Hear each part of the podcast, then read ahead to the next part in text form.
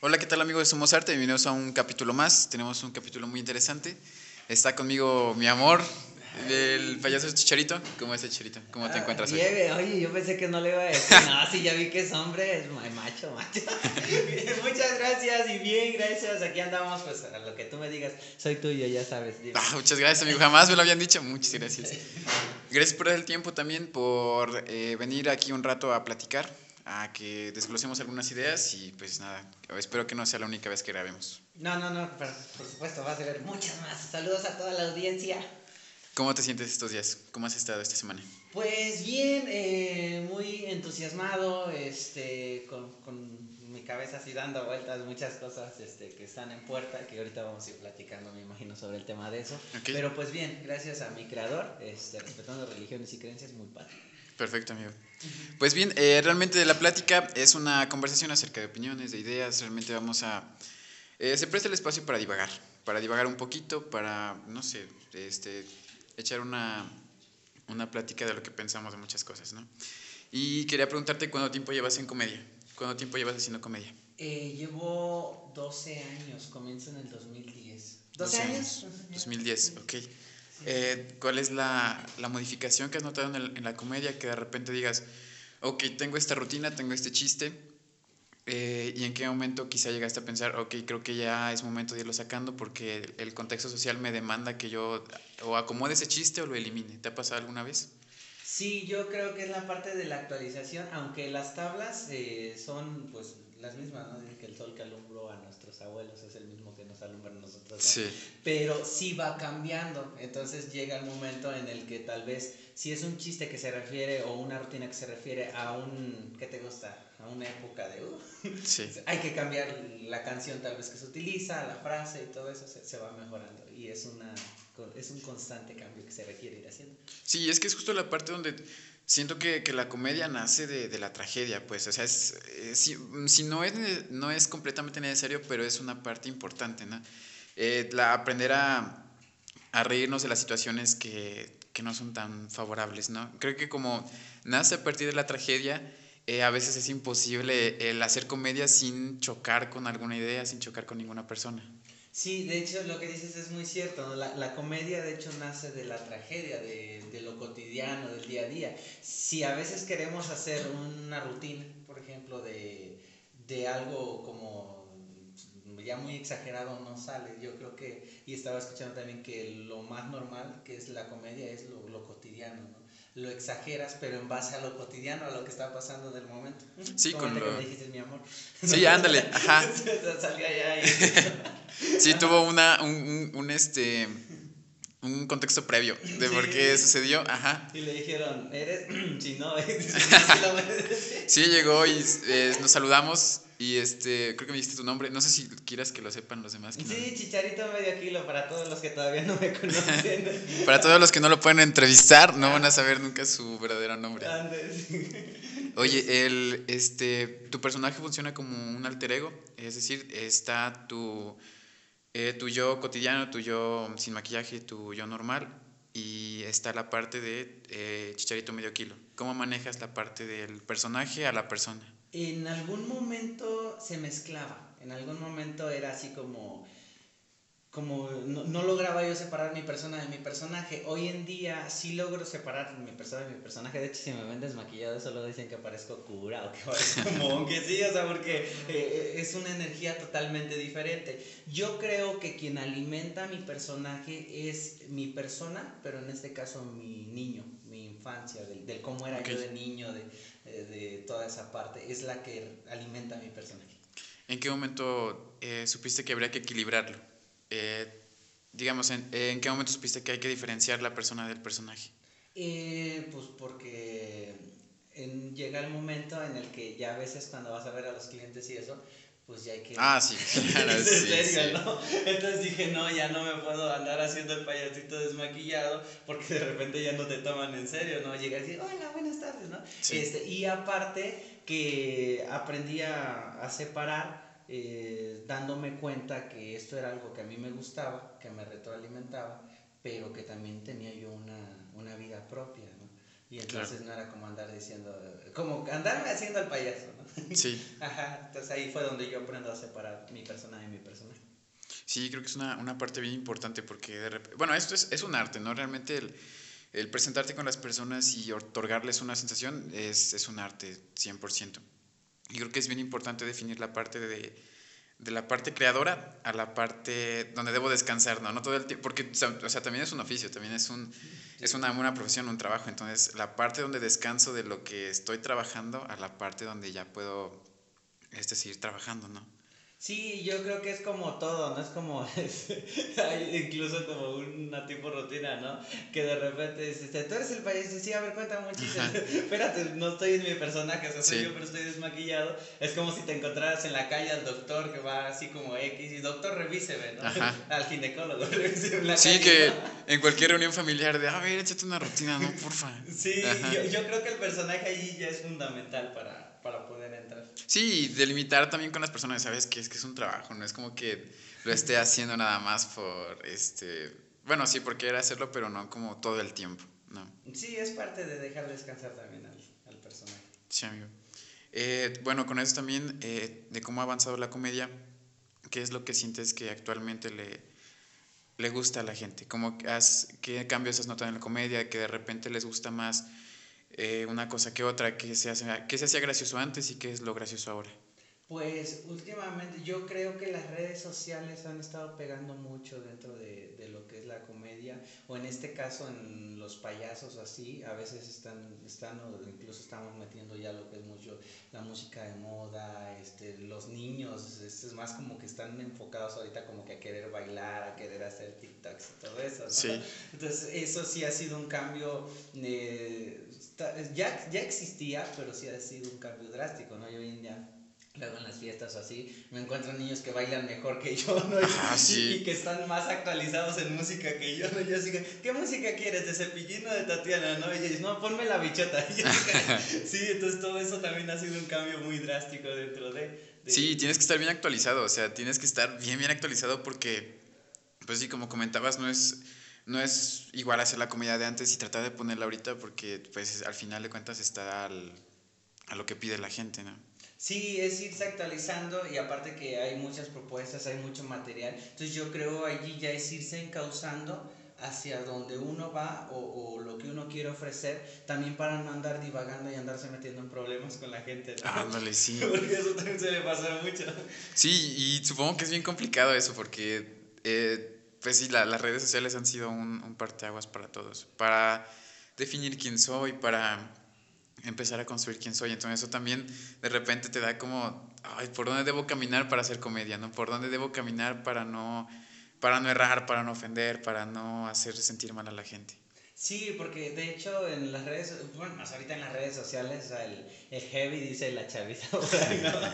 está con todo y entonces llega el momento en el que tal vez ves que una persona está haciendo algo y le está funcionando y dices, oye, no estaría mal hacerlo, ¿no? Pero ya me pongo a revisar y me digo, no, pero es que esa no es mi esencia. Ajá. Y entonces puedo caer en la sobreactuación, puedo caer en el querer copiar algo que no es mi esencia y al último no, no, no va a pegar a como la gente lo quiere o como está acostumbrada, ¿no? Sí, claro. Sí, y, y yo creo que lo más complicado es marcar un parteaguas, ¿no? Porque limitar, pues es fácil, pero los que marcan la diferencia, pues siempre se queda ahí el de, ah, lo quiere hacer como tal persona, ¿no? Y siempre traes una sombra ahí. Entonces sí uh -huh. es irse enfocando hacia dónde quieres ir y qué es lo que quieres lograr con la gente.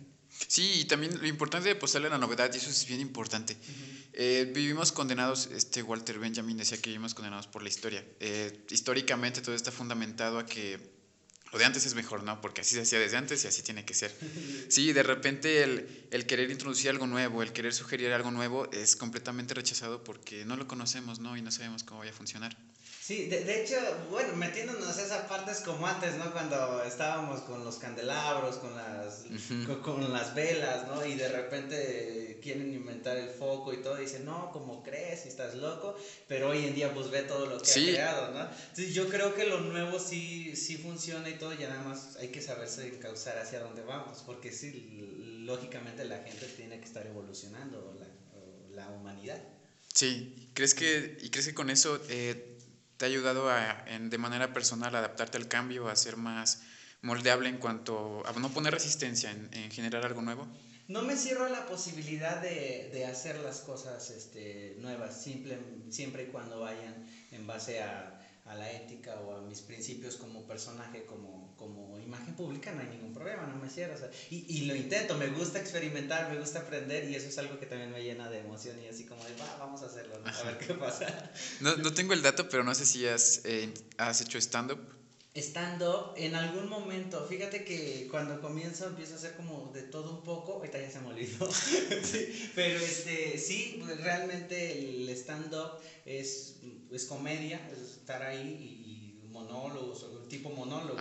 Entonces sí, sí también lo llegué a hacer, o incluso a veces en las fiestas llega el momento, en algún momento cuando los espacios eran, mm, normalmente tú llevas una ideología, ¿no? De, ah, pues voy a llegar, voy a ponerme así, así, y de repente, chambles, llega el momento en el que no hay espacio, y se requiere adaptar, y ahí es donde aplica uno más el stand-up, los GATS que nosotros le conocemos y todo eso. Porque no te puedes mover, no, no puedes pasar a hacer un juego, una actividad con alguien porque dices, ¿y ahora dónde me voy? ¿no? sí, y sí funciona también. Me imagino que improvisas mucho también. Bueno, llega la parte donde tienes que estar así con la gente. Hay tablas, pero sí se llega a improvisar. Este, más en un evento que que pues no está previsto y de repente la señora ya dijo esto, ¿no? O sea, todo tú estás planeando algo y de repente te salen con algo, si requieres ver la manera de cómo buscar o cómo sacártela. Sí, eh, bueno, recuerdo que también haces presentaciones en, la, en el parque. En algún momento estaba yo en el parque, últimamente ya no he ido, ya tiene algo de tiempo, pero sí también estábamos ahí y es una gran experiencia el parque, justamente para improvisar, para sacar cada cosa, así está, está muy padre esa ¿Cómo era el público de que te iba a ver en, en los parques? En, en, general, bueno, no tan en general, aquí en Teciutlán, entre compañeros se dice que el público de Teciutlán es muy exigente, que es muy este, duro hay lugares o ciudades donde es muy fácil hacer reír a la gente y aquí en Teciutlán sí es como más frío el público, entonces sí es el, romper esa barrera con ellos está muy padre, pero te deja mucho aprendizaje y la gente que iba, pues gracias a, a Dios le, le, gustaba lo que hacía, ¿no? Y, y eso era algo padre de repente, ah, vamos a ver a Chicharito. Y también a todos mis compañeros que estaban en ese entonces. Como que cada quien tenía su público, ¿no? Y, y, eh, eso era padre porque también cuando entraba uno, pues estaba su público, terminaba igual y se iba, y entraba el otro y llegaba y hasta luego preguntaban que a qué hora le tocaba uno, que a qué hora le tocaba otro, y así iban programando. ¿Es el lugar más frío que te ha tocado en el que das este show? sí, bueno, yo digo que sí porque aquí Entonces cuando comencé, sí, el, el público, eh, lo comentaba yo la otra vez, sentí, eh, yo tenía una expectativa y no resultó y me entró un pánico escénico que no volví a pisar el parque en años. No inventes. sí, te lo juro. Pero bueno, sí, me bueno, aquí fue donde me pulí. Sí. Así es. Sí, es que muchas veces, bueno, es, yo creo que quizá puede ser por el contexto en el que vivimos, ¿no? Y también el, el cómo se nos ha presentado la comedia durante muchos años, ¿no? Eh, quizá, ¿crees que en las ciudades sea más fácil hacer reír a la gente? Bueno, Tlaxcala es una ciudad, pero hablamos de lugares más grandes, ¿no? Lugares más globalizados, digamos. Eh, yo creo que sí, eh, depende ya del personaje, pero yo creo que sí, porque también estamos eh, hablando de que va a haber más gente. Entonces se dice que la risa se contagia no es lo mismo llegar a un público de 10 personas y a ver a reír primero a uno, a llegar a un público de 100, de 200 personas y, es fácil de que se cree ese ambiente, ¿no? 10 personas pides aplausos y aplauden 3 y no se escuchan. un público de 300 personas con que te aplaudan 100 y los demás estén así de no quiero, ya se, se, escucha el ambiente y ahí se va creando esa sinergia con la gente. Ok. Sí, es que, bueno, creo que también justo con esa parte viene la, el el sentido de, de, qué es lo que consumimos, ¿no? ¿Qué es lo que consumimos como, como sociedad? ¿Qué es, lo que, ¿Qué es lo que nos causa risa? ¿Qué es lo que vemos y nos hace gracioso? Y como comentaba hace rato la parte de, de la sobreactuación, ¿no? Eh, he visto un poco eh, acerca de la comedia. Eh, sé que existen varios tipos de comedia, pero he notado uno en particular que es muy... que se hacía mucho en los 80s y 90s, que era muy, este no sé cuál sea la palabra adecuada, pero quizá un poco sobreactuado o muy, muy sobreactuado, ¿no? Y eso resultaba gracioso. Entonces tú lo ves ahora en retrospectiva y dices, mm, como que me pasó con Friends. Friends antes se me decía muy gracioso, pero ahora ya no tanto. Ajá. Es, eh, yo creo que depende al público. Hay manera de hacer entrar al público en el sector que tú quieres, ¿no? Eh, pero sí, eh, todo es válido. hablamos de una sobreactuación que incluso podría ser un personaje ya como dice una compañera Totis por ahí saludos, dices que cuando actúas así se parece niño queco, ¿no? Pero justamente depende para qué público te vas a enfocar. Voy a un kinder y me funciona muy bien el hacer un personaje bobo, más una voz como más tierna, más chillona, ¿no? De que me emociono por cualquier cosa, me espanto por todo y, y, se puede tomar más como sobreactuación, ¿no? Porque dices, no, ya estás grande, ya, ¿cómo, ¿cómo, vas a estar actuando así, no? Pero como es un público pequeño, ah, sí, claro. entonces eh, es viable y ellos lo aceptan muy bien, ¿no? Si les hablamos así o, normal, como que pierden. Sí, aparte que el, que el show va a ser para los niños, el ambiente que vas a crear va a ser para los niños, no para el papá que te está viendo en la puerta, así. Sí, no, y estamos hablando de que ese tipo de espectáculos estoy hablando que es para niños de preescolar. Entonces estamos hablando de 3 a 6 años. Y normalmente ellos es como de que si te ríe, si te cae, se ríe, ¿no? Si te pega, les causa gracia. Si de repente te espantas también, ¿no? Y les presentas como que un chiste y de repente no, no lo captan de inmediato. Entonces sí hay que ver ahí hacia dónde. Lógicamente ese show se lo presentan los adultos. Ajá, sí. sí. A menos que previo a eso se les haga entrar o, o, o los metamos o los adentremos en, en ese ambiente, ¿no? Como de vamos a convertirse en niños, a ver, vamos a hacerla así como que somos niños y ya hay un previo y entonces también se dejan guiar y también funciona. Pero yo creo que es depende al... Ajá, del, al, al, ambiente que le vas a... Sí, es como introducirte de manera... Pues sí, volverte niño. O sea, una vez que, que pasas con los niños, ya automáticamente eres de ellos y con ellos, ¿no? Entonces, ajá, se cierra el, el lugar y ya todo lo que pueda venir externo, pues obviamente no lo va a ver, no va a ver, va a ver, no va a ver cómo funciona internamente lo que está sucediendo. Sí, de hecho yo luego le comento al, normalmente en los eventos se maneja un show familiar, el show infantil se maneja nada más para escuelas, este, preescolares, así, e incluso yo le digo a los, a los maestros cuando me contratan, no para un preescolar, el show va a ser 100% infantil. Así que si quieren estar ahí no hay ningún problema pero no les garantizo que se vayan a estar divierte porque es totalmente diferente el enfoque, ¿no? Sí. o quieren que lo manejemos así, que, involucremos a los grandes también, yo pues, no se lo recomiendo porque estamos hablando de un preescolar. Sí. Ya cuando es una fiesta, pues sí, porque requerimos captar la atención de los chicos y de los grandes. Sí, y eso es bien complicado, siento, porque debe llevar una... Pues al final es, es tratar con gente, ¿no? Y, y saber cómo cómo guiarlos, saber cómo introducirte, cómo llevarlos, por ejemplo, cómo, cómo trabajar con niños sin que se sientan, este, no sé, asustados o algo. Entonces, sí llevar el cuidado, si les gusta más tocar, si les gusta más ver, correr, jugar. Entonces, sí es llevar su, su estudio, su estudio previo para llevar un show. Sí, yo creo que la, la práctica también va dando esas experiencias, porque me ha pasado que llego a los eventos y el festejado, festejada, le tiene miedo a los payasos. Y, es así, sí, te lo juro, ¿no? ¿Y ahora qué hago, no?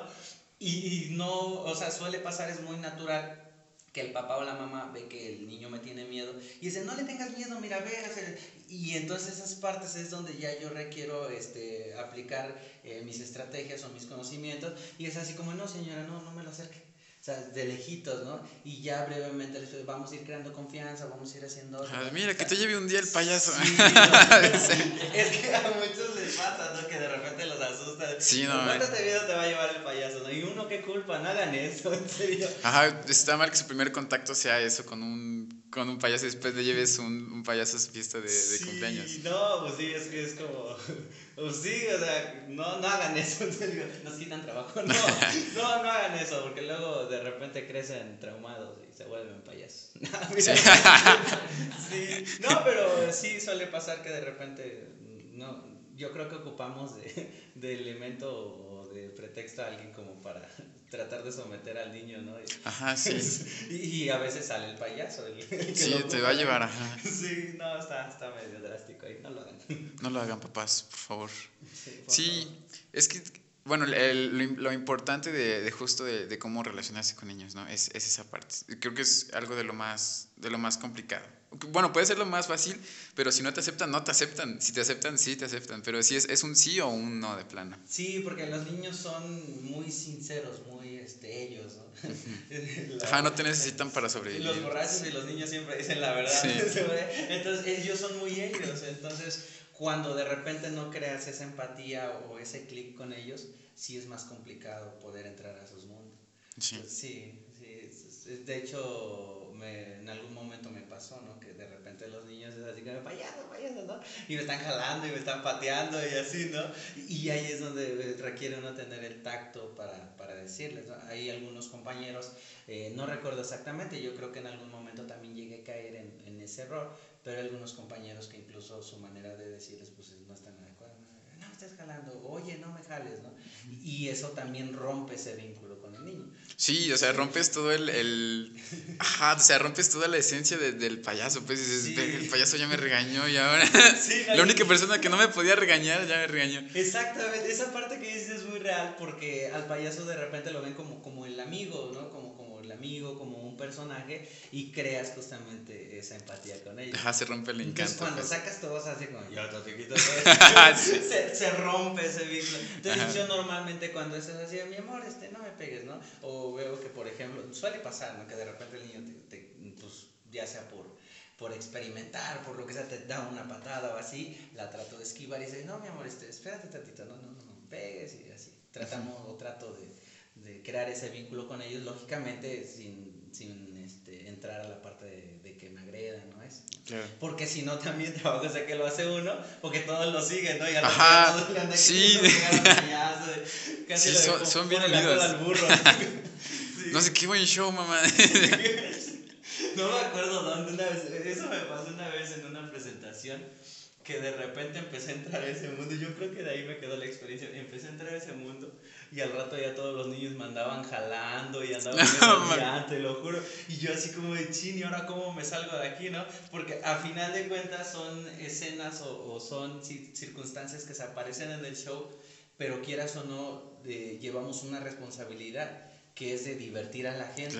Y si vemos que algo ya no está funcionando, requerimos salir de ahí. Y entonces así, ¿cómo me salgo? Porque la gente ya estaba así como, ah, ya están ahí este, agarrándose el payaso. De repente les causó gracia, pero llegó el momento en el que ya no.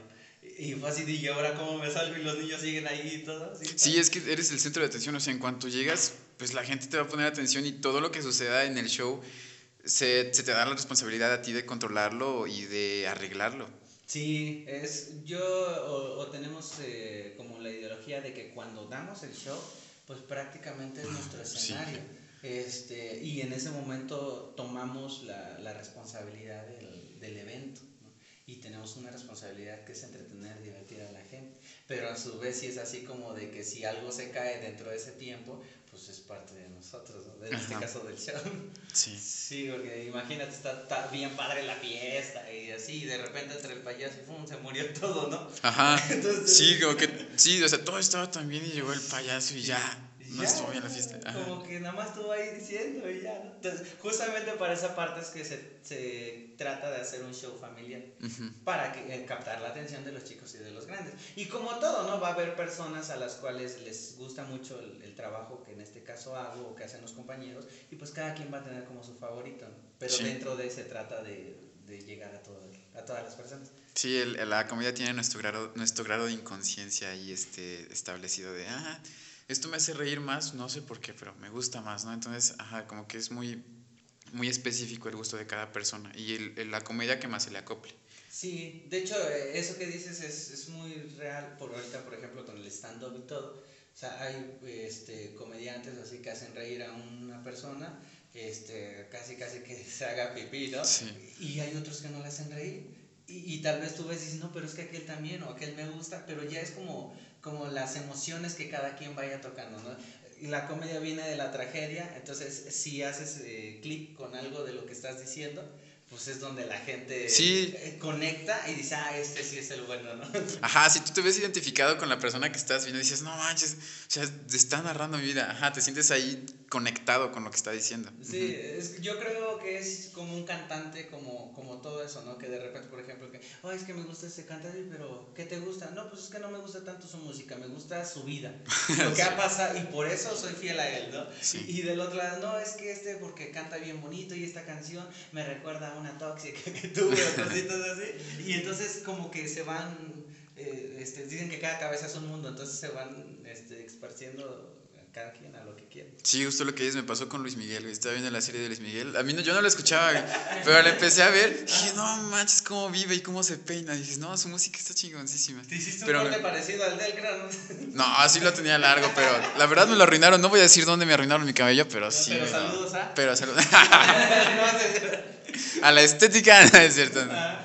Sí, pero sí, justo eso. O sea, o, o no es tanto como que conectes, pero te gusta su video, la deseas, la no sé, como que hay algo ahí que te gusta de eso, ¿no? Y, y con base a ello, escoges el comediante que te gusta, o sea, la comedia está hecha para, para hacer clic con cierto tipo de gente, ¿no? No es como que la comedia que alguien hace le tiene que gustar a todo el mundo, ¿no? Solamente está hecha como para, pues, cada quien que, que quiera sentirse coincidido y reírse con, con, esa persona. Sí, es parte de, yo, tú eliges a, quién seguir, ¿no? O sea, es, cada cabeza es un mundo y yo creo que también gracias a eso se abren oportunidades para todos. Y, todos pueden hacer algo, crear y, tener sus seguidores, ¿no? Como los partidos políticos, hay unos que se matan por uno, ¿no? Es que yo soy de Hueso Colorado y hay otros que están allá, ¿no? Y entonces ahí entra como el debate y toda esa parte y es parte de la vida, o sea, viene de años, ¿no? Ajá, de, de ajá, como cuando encuentras algo que te gusta, te, te esclavizas, te pones, este, lo adoras, pones ahí como adoración, le prendes veladores, pero sí, justo, justo es lo que pasa. Y Ahorita también sé que te encuentras construyendo una canción, estás en proceso creativo de una canción, ¿cómo, cómo va fluyendo todo? Pues está padre, ya está, ya, ya se cocinó, ya no tiene mucho, como dos minutos que acabó. No, no ya, La acabamos de producir aquí. Sí, ahorita saliendo, no, ahorita me acaban de avisar por el chicharito. E, es un lanzamiento de, de, primer, de mi primer canción y video, este, creo que dentro del ámbito musical se le llama sencillo. Este, yo digo que es mi primer éxito. este, de, canción y video titulada Chicharito Medio Kilo.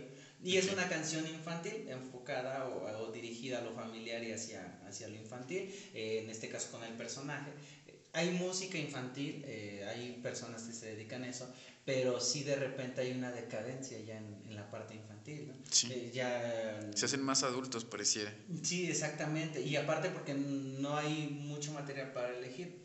Entonces emprendo este proyecto este, de la música y esperando darle otra, mm, otra opción a los niños, a, a los adultos, como para que les muestren a sus nenes y pues también no pierdan muy rápido esa inocencia, ¿no? Sí. Esa, esa parte del que ahorita hay muchos niños así. Es la moda y estamos a la moda, pero de repente escuchan cosas o letras que a veces no van de acuerdo a su edad, ¿no? Pero al, al estar este, escaseado el material, pues es lógico, es entendible, ¿no? Sí. Y también cada quien sus gustos, ¿verdad? Sí, aparte es que el mundo te lo ofrece, o sea, no es como que puedas controlar todo lo que escuchen tus hijos o no.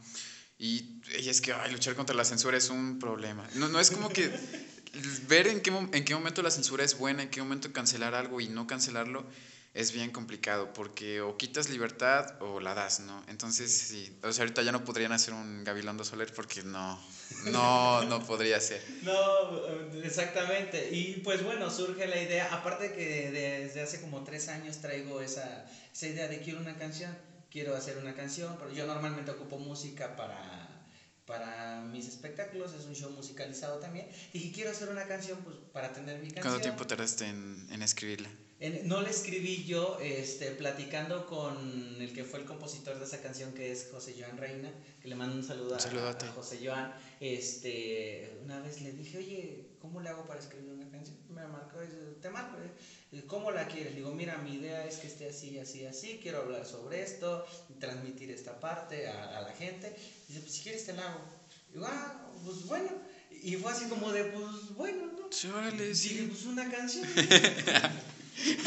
al rato que hay que invertirle tanto, así como No, pero esa es parte también del proceso. Pero ya dice, mira, ya quedó, estuvimos, está padre mandamos a hacer la pista, lo del video, y pues bueno, una cosa llevó a la otra, y este, me empecé a adentrar a ese tema de la música, y aparte que desde antes también me gusta cantar, y así, entonces dije, ah, pues estaría padre, ahorita se va a lanzar esa el 2 de febrero, y ya tenemos en plan otras que vienen más adelante. Perfecto. Entonces la idea es que para fin de año poderle brindar a la gente, a, toda la audiencia, un álbum de unas 8 o 10 canciones eh, enfocadas hacia lo infantil para que la puedan disfrutar esperando que sea de su sagrado y pues con mucho amor se está haciendo esto para, para todos ellos. El primer lanzamiento, la primera canción se va a lanzar como lo, no sé si ya lo comenté, el 2 de febrero a las 4 de la tarde. Ok, en tus redes sociales, a través de tus redes sociales. Se va a subir en redes sociales, pero el video, el lugar donde se va a hacer el lanzamiento es en el memorial. Aquí ah, qué cool. en circuito Juan Pablo II, creo que se llama ahí frente a Correos. El memorial. Ah, sí, sí. esa okay. Ah, ah, allí se va a hacer el evento, entonces... El ¿Qué día, amigo, lo puedes repetir? El 2 de febrero. 2 de febrero. A las 4 a las 4 de la tarde, ok. Eh, se tiene planeado hacer una pequeña rueda de prensa previo al lanzamiento ya en el lugar este, de ahí se hace el lanzamiento. Y también para las personas que asistan vamos a brindarles un poco de espectáculo eh, con mucho amor para, para, todos los niños, para los adultos. Eh, vamos a tener público allí. Entonces los invito, por cierto, los invito a que me sigan en mi red social porque allí vamos a estar viendo de qué manera lo vamos a hacer por la pandemia, por todo eso, pero sí vamos a, a tener público allí presente, que las personas que nos gusten acompañar, este, ya nada más vamos a ver cómo, ¿Cómo, lo hacemos? Muy bien, perfecto, amigo. Pues ya saben, amigos, el 12 de febrero a las 4 de la tarde en el Memorial. Ahí va a estar la presentación del video musical de Chicharito. Entonces estén pendientes y pueden ir con toda la familia, con sus niños. Eh, pues ahí va a haber espectáculo. Entonces no falten, por favor. Sí, también ahí van a estar los de Web on Claro que sí, vamos a estar. No, sí, este, los invitamos y este, mi red social me encuentra como Chicharito Medio Kilo, está mi blog personal, este, y yo creo que desde allí vamos a estar mandando la, la información. por menores. Este, estamos platicando esa parte con la maestra Maggie, que por cierto le mando un saludo a la maestra, que es la que Hola, está maestra. la, la, encargada de allí de, del memorial, de la cafetería. Y pues bueno, tenemos varias sorpresas, van a haber varias, varias sorpresitas para los niños, para todos los que asistan, también para los medios de comunicación que, que vayan y pues ahí nos vemos. Muy bien, amigo. Algo, bueno, ya dimos los, los proyectos que se aproximan, los eventos que se aproximan. Eh, ¿Nos puedes dejar todas tus redes sociales? Facebook, Instagram. Sí, eh, en Facebook como Chicharito Medio Kilo, en YouTube Chicharito Medio Kilo, en Instagram Chicharito Medio Kilo, en TikTok Chicharito Medio Kilo y este mi número de WhatsApp o telefónico es el 231-325-7959. Igual cualquier cosa se pueden contactar por allí y este con todo gusto los respondo. A veces tardo, pero bueno, les respondo. Y pues nuevamente este, agradecerte la invitación, agradecerte el espacio a ti y a todo el estudio, a los chicos que están ahí atrás en producción. También un saludo para mi amigo David, tenía tiempo que no lo veía. Y pues muchas gracias por el No, gracias a ti amigo por darte la oportunidad y por venir aquí a platicar sobre la comedia, sobre lo que pensamos acerca de la comedia. Te agradezco muchísimo. no, sí, no, no, sé nada, pero yo, platiqué. y este, no, muchas gracias, como dices, esperando. Eso es un Photoshop, esto ya pasó, él ya grabó lo suyo, yo lo mío. Y... Sí, ya, ya está todo, ¿no? Y esperando que no sea la última vez. Perfecto, amigo. Pues gracias amigos por vernos en este capítulo. Eh, Sigan pendientes de Web on Vamos a estar subiendo más entrevistas, más contenido. Entonces, gracias por vernos hoy y nos vemos el siguiente capítulo. Gracias, amigo. nos vemos.